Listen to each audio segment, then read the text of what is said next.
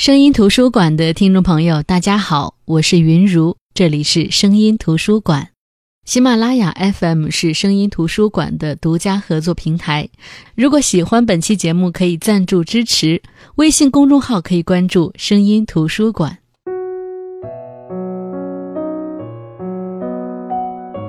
关于今天想分享的这本书，写过多少个开头，我已经记不得了。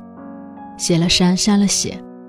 每次在书架上看到这本书，总有一股子冲动，等到动笔的时候，却是泄了气的皮球。我相信世间万事万物的相遇都存着一个缘字，就像我与这本书的相遇。那是二零一六年的十月下旬，我结婚时的伴郎要在马鞍山举办婚礼，伴郎是我先生大学的同窗，顶要好的朋友，虽已经做了我们婚礼的伴郎。但年轻人结婚也不拘礼，所以他结婚时仍旧邀请我先生做他的伴郎。婚礼在周日，我们周五就去了南京，那是我第二次去南京，一切熟门熟路。第二天，先生一大早就去马鞍山帮忙，我则留在南京闲逛，打算傍晚再过去。本来想去先锋书店逛一会儿，再去其他地方，谁想到那天雨下的那么大，感觉去哪儿都没法尽兴。索性就在先锋书店待了一天，刚好赶上一个叫葛亮的作家做新书签售。对一个做读书节目的主持人来说，这种场面再熟悉不过。参加的多了，什么都失了兴味。我有一搭没一搭的听着，但是却被作者轻描淡写的讲述深度吸引。我不认识葛亮，我也不知道他之前写的那本《朱雀》有多好。但如果他当下说的就是他的新书，我是特别愿意去读的。于是我赶紧去前台买了他的新书《北渊》，兴冲冲、傻呵呵地站在那里排队。我家里的书架上有很多本作家签名的书，都是因为工作得天独厚而得到的。究竟有多久没有像这样满怀期待地去等待一个作家的签名了？还是一个我不认识、不了解的作家？半年多过去了，扉页上的墨淡去了不少，但是那句“此心安处，深得我心”，落款是葛亮丙申。因着这上天安排的机缘，《北渊》这本书读起来也多了份期待。可是读完，却舍不得放手。声音图书馆分享了那么多有道理、有故事、有感染力的作品。有多久没有分享过这种舍不得放手的作品了呢？开头啰嗦较多，实在是心绪复杂，比较唏嘘。那接下来进入节目，今天我们就分享葛亮的《北渊》。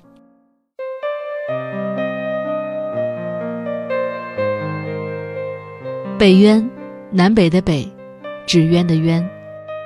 古代的时候，人们将风筝称为纸鸢，所以这里的鸢。指的就是风筝，而风筝也是这部作品贯穿始终的一个意象。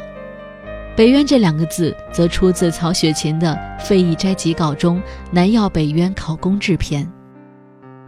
小说讲述了发生在民国背景下，北方几个大户人家的兴衰，以男主人公卢文生和女主人公冯仁珍各自家族的故事为两条线索交替讲述。故事发展开。家族以外的各色人物也交替登场。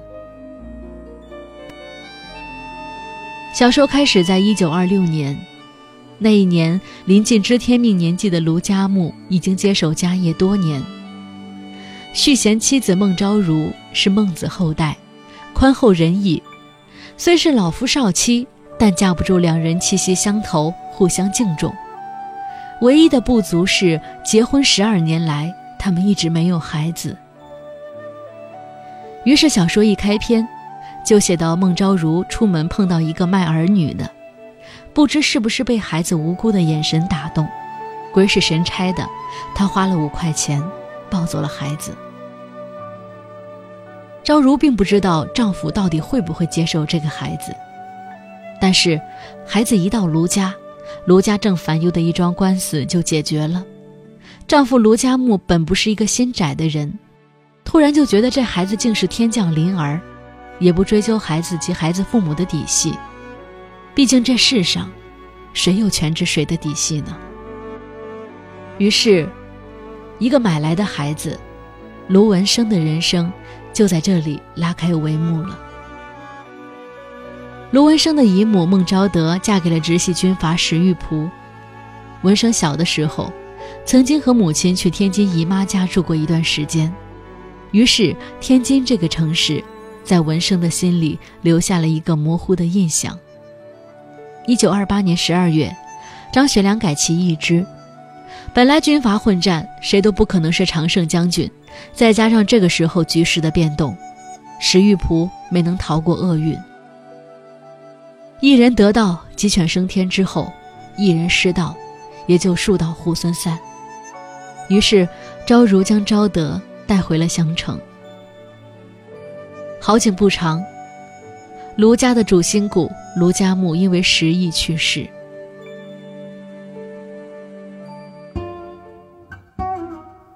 第二章写的是冯家的出场，那是在甲戌年，也就是一九三四年。作为同在襄城的冯家，生意和排场都要比卢家大一些，但是两家相识也并无过多来往。冯家四房冯明焕是个十足的票友，在襄城这可是出了名的，因为他捧的戏子严秋黄可是出了名了不起的角儿，早年间在上海也是叫得响的。太太左慧荣出自微山左家，左家的女儿教养上比男孩还用心。文治且不说，咏春拳可是他们家女儿个个都要学的。更何况左家的女儿不仅相貌出众，在风度上也赢了别人三分。这不，左家的大女儿左慧月嫁到修县的一个财主家，这家不仅有钱，而且也算是簪缨世家。而小女儿慧荣就成了冯家四房的正房太太。慧荣也会生养，但是女儿就有三个。大女儿任娟亲上加亲，嫁给了表哥，于是姨妈左慧月就成了她的婆婆。此时，二女儿任觉已经是洋学堂里的女学生，而三女儿任珍这时已经四五岁了。在任珍的成长中，有一个人她印象比较深刻，那就是她曾经的一位老师范艺美。她经常来家里找二姐，而在不动声色间，或者在任真懵懂的过程中。二姐和范艺美的关系似乎好的不太寻常，而竟不知为何，突然有那么一天，范艺美就不再出现了。那是民国二十五年，也就是一九三六年。那一年，他在一条巷子里见到了父亲捧的戏子严秋黄，又想起之前跟父亲去看过严秋黄的戏，而在看那场戏的时候，他也看到坐在另一个包厢里的少年。那少年坐得笔直，神情端木，不管看什么，都不为之所动。也许是少年人身上和那年龄不相称的安定吧。任真多看了几眼，那是冯仁珍第一次见卢文生。他们的第二次相见是在城墙上，任真因为在秋深日暮时节看到了天空的风筝。这本不该在这个时节出现的东西吸引了任真，他拾阶而上，看到了放风筝的人，一个少年。任真是个活泼的性子，他说：“我认得你，那天在戏院里头我见过你。”一个陌生人突然的一句话，对讷言的文生来说，本是不得体的难题，可是他也突然慢慢的说：“我也认得你。”这是男女主人公两条线的一次相交，而之后又沿着不同的轨迹各自成长。卢家木去世后，昭如也就一个人拉扯文生长大。一九三八年，日军攻占了南京，而襄城也到处相传日本人即将攻城的消息，许多人连夜出逃。本就是动乱年代，逃命的人比比皆是。消息从不曾像现在这般灵通，所谓的出逃，其实就是苍蝇乱撞，根本不知道逃往何方。在逃亡的路上，卢文生的姨妈昭德死了。即便最终回到襄城，日本人也已经进城，城市遭到了破坏。他们躲在圣保罗医院，和这里的外国医生来了一场人生的遭逢。战争带来的破坏，从卢家人的遭遇就能窥得一二。我们不需要把冯家的遭遇再说上一遍，毕竟大背景下的苦难之于小人物，说相似也真的相似。而冯家任真所看到的，却是卢文生没有经历过的。二姐人觉得不同寻常，家里人都没有发现，小小年纪的任真却似懂非懂的发现了。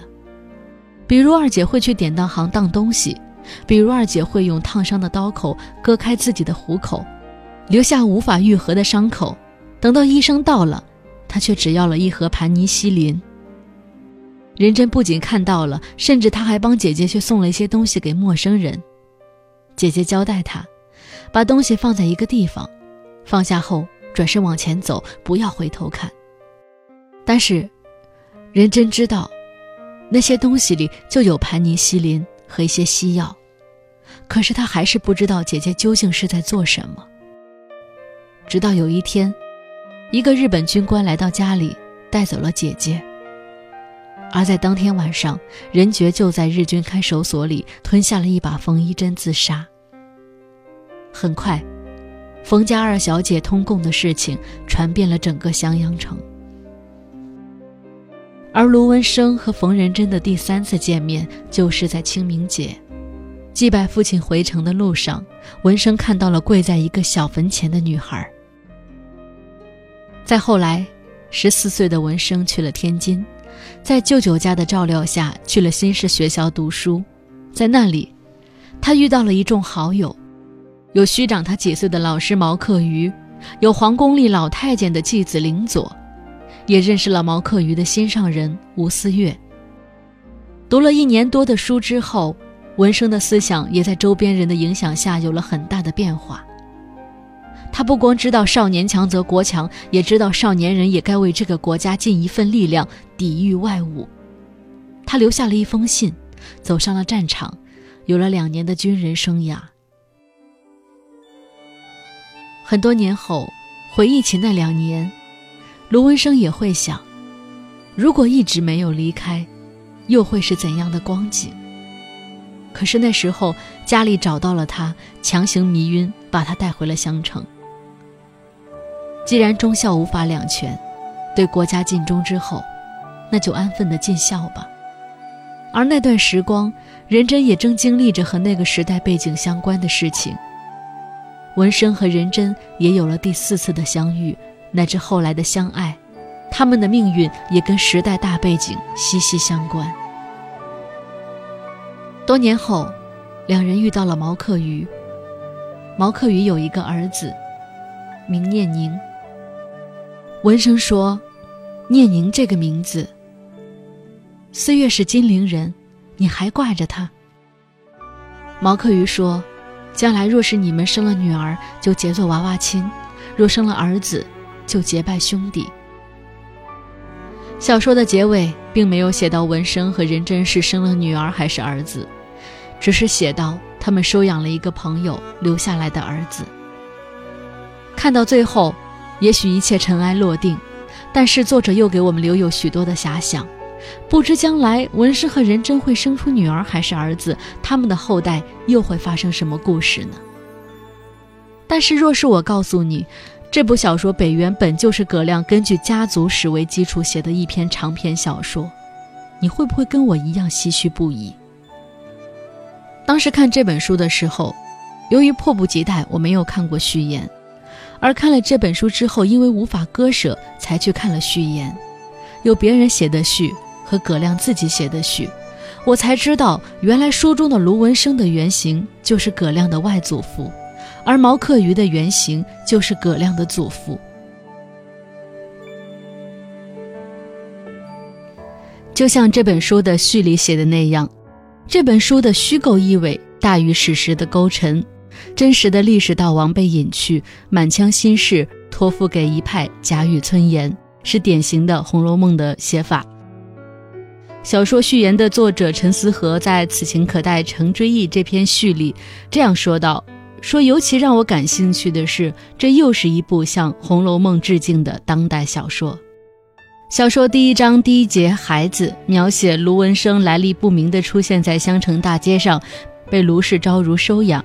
那么小说的最后一章最后一节“江河”又写了卢文生和冯仁珍未结婚先收养网友的遗孤。用非血缘的名伶故事来结构整部小说的叙事框架，似乎已经在消解家族史记忆的预设。在小说第八章第三节，以作者祖父为原型的毛克瑜对未来的亲家，即以作者外祖父为原型的卢文生说：“我们兄弟就先说好了，将来你们有了孩子，如果是男孩，就叫他与念宁结为金兰；若是女孩更好，我们就做个亲家吧。”那念宁出生的那一年，也恰巧是作者葛亮的父亲出生的那一年。毛克瑜的这段话显然是作为家族史隐喻的点睛之笔。但是小说的结局并没有写出卢文生和冯仁珍结婚生女的大团圆结局，反而是让他们领养了一个孤儿，这样就生出了未来的很多种可能性，形成了一种贾雨村言式的自我解构的张力。小说的时间是从民国十五年写起，也就是一九二六年，然后到一九四七年戛然而止，应该说是以半部民国史为背景的。但是民国这个意象在小说里其实是很模糊的，葛亮是无意表现国民党统治的民国，小说里关于政府、关于大背景的具体史实几乎都隐去了，甚至连南京大屠杀都一笔带过。关于日本人攻城，也只是写到了襄城百姓看到的景象。在描写抗战岁月的篇幅里，他写过地方土匪的活动，也写到民间的自卫武装，甚至小说写到范义美、阿凤等策划京剧名角严秋煌暗杀日本军官和田，也被暗示为共产党的地下活动，而不是国民党特工所策划的。而陈思和在这本小说的序《此情可待成追忆》里也这样说道。作者有意写了两个以自己家族前辈为原型的人物，一个是卢文生的姨父，直系军阀石玉璞，原型为直隶军务督办石玉璞；一个是毛克瑜的叔叔，原型为晚年困居江津小城的新文化运动领袖、第一代共产党创始人陈独秀。这两个人物，一个是明写，一个是暗写。石玉璞为中心的故事里牵出了张宗昌、刘贞年等一系列历史人物，还特意嵌入《秋海棠》里描写的民间野史，成为故事构成的一部分。这个人物在小说里对孟家、卢家都有至关重要的影响，尤其是通过昭德这一传奇形象，间接地传递了这种影响。陈独秀在小说里并没有直接的出场。只是通过吴思越与毛克瑜的对话，含糊地暗示了他的存在。但是陈独秀的存在仍然是小说里不可忽视的一个精神坐标。毛克瑜他们反复说到他一把硬骨头，硬了一辈子的性格。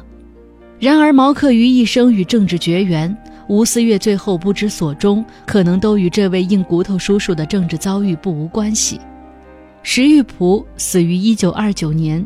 陈独秀死于一九四二年，他们对中国政治的影响主要在一九二七年以前，但他们所代表的各不相同的民国政治与国民党政府所代表的政治构成互相对立的力量，形成了多元而复杂的民国政治环境。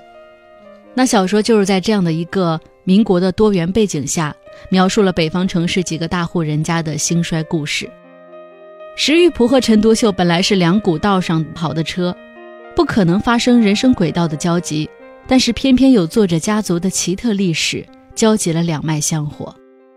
而葛亮在这本书他写的自序里也阐述了自己写这本书的原因。他说：“及至多年后，祖父的编辑寄了陈寅恪女儿所著《也同欢乐也同愁》等作品给我。”希望我从家人的角度写一本书，关于祖父的过往与时代。我终于踟蹰。细想想，作为一个小说的作者，或许有许多的理由：一则祖父是面目谨严的学者，生平跌宕却一步一跬，中规中矩；二则他同时代的友好或同窗，如王世襄、李可染等，皆已故去。考证功夫变得相对庞杂，落笔为艰。但我其实十分清楚，真正的原因来自我面前的一帧小巷。年轻时的祖父瘦高的身形，将长衫穿出了一派萧条。背景是北海，周遭的风物也是日常的。然而，他的眉宇间有一种我无法读懂的神情，清冷而自足，犹如内心的壁垒。以血缘论，相较对祖父的敬畏，母系与我的感知与记忆则要亲近得多。外公曾是他所在的城市最年轻的资本家，这一身份并未为他带来荣耀与成就，而成为他一生的背负。但是与祖父不同的是。他天性中隐含与人和解的能力，简而言之，便是认命。这使得他得以开放的姿态善待他的周遭，包括拜时代所赐，将他性格中出世的一面抛入入世的漩涡，横加历练。然而，自始至终，他不愿也终未成为一个长袖善舞的人，却也如水滴石穿，以他与生俱来的柔韧。冻惯了时势的外壳，且行且进，收获了常人未见的风景，也经历了许多故事。这期间，包括了与我外婆的联姻、守旧的士绅家族、树欲静而风不止，与大时代中的跌宕是必然。若存了降尊纡贵的心，在矜持与无奈间粉墨登场，是远不及放开来演一出戏痛快。我便写了一个真正唱大戏的人，与这家族中的牵连。繁花盛景，姹紫嫣红，赏心乐事谁家院？疏忽间，他便唱完了，虽只唱了个囫囵。谢幕之时，也正是这时代落幕之日。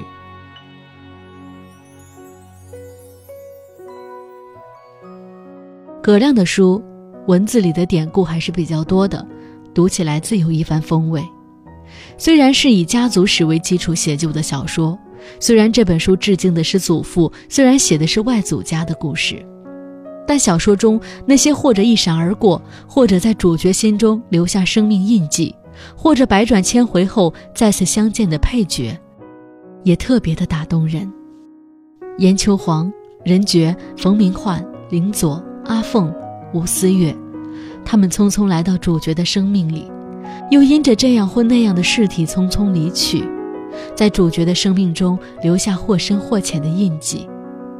但在他们各自的人生中，谁又是谁的配角呢？好的，这就是今天跟大家分享的这本书《北渊》。因为小说的名字《北渊》，所以风筝这个意象是贯穿全书的。比如刚开始的蝎子里边，已经八十四岁的卢文生放风筝。比如卢文生是放风筝高手，甚至他一生的很多关键节点都跟风筝有关。人如风筝，时代背景会影响，会改变人生的结局走向。牵引的那条线绳脆弱，但却支持着人生的方向。风筝被一根线牵着，放飞的时候要顺势而为，但终因命悬一线显得不安。但又有谁能否认？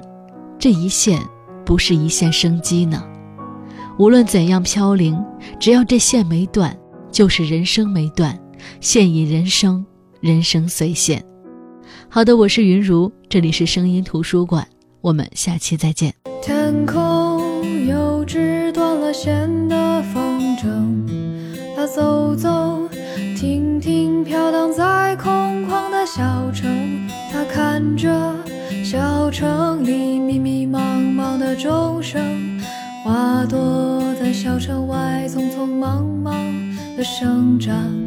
它飘到下着雪的南方，雪花它装饰了南方的窗。它飞过令我魂牵梦绕的远方。